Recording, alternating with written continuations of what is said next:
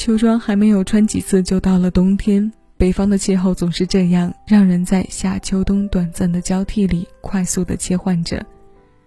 适应的人顺利过渡，反应之后的人总是躲避不了一两场伤风感冒。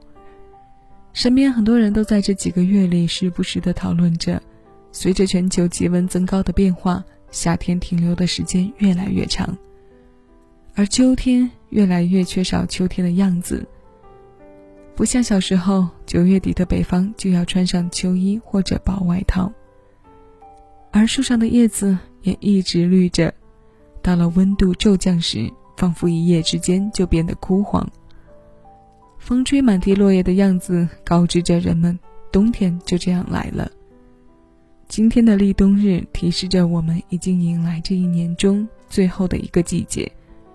按照节目惯例，我们依旧要听上一首和冬天有关的歌，来为这一天增添仪式感。我是小七，为你推荐七位音乐听一首歌今日份单曲循环。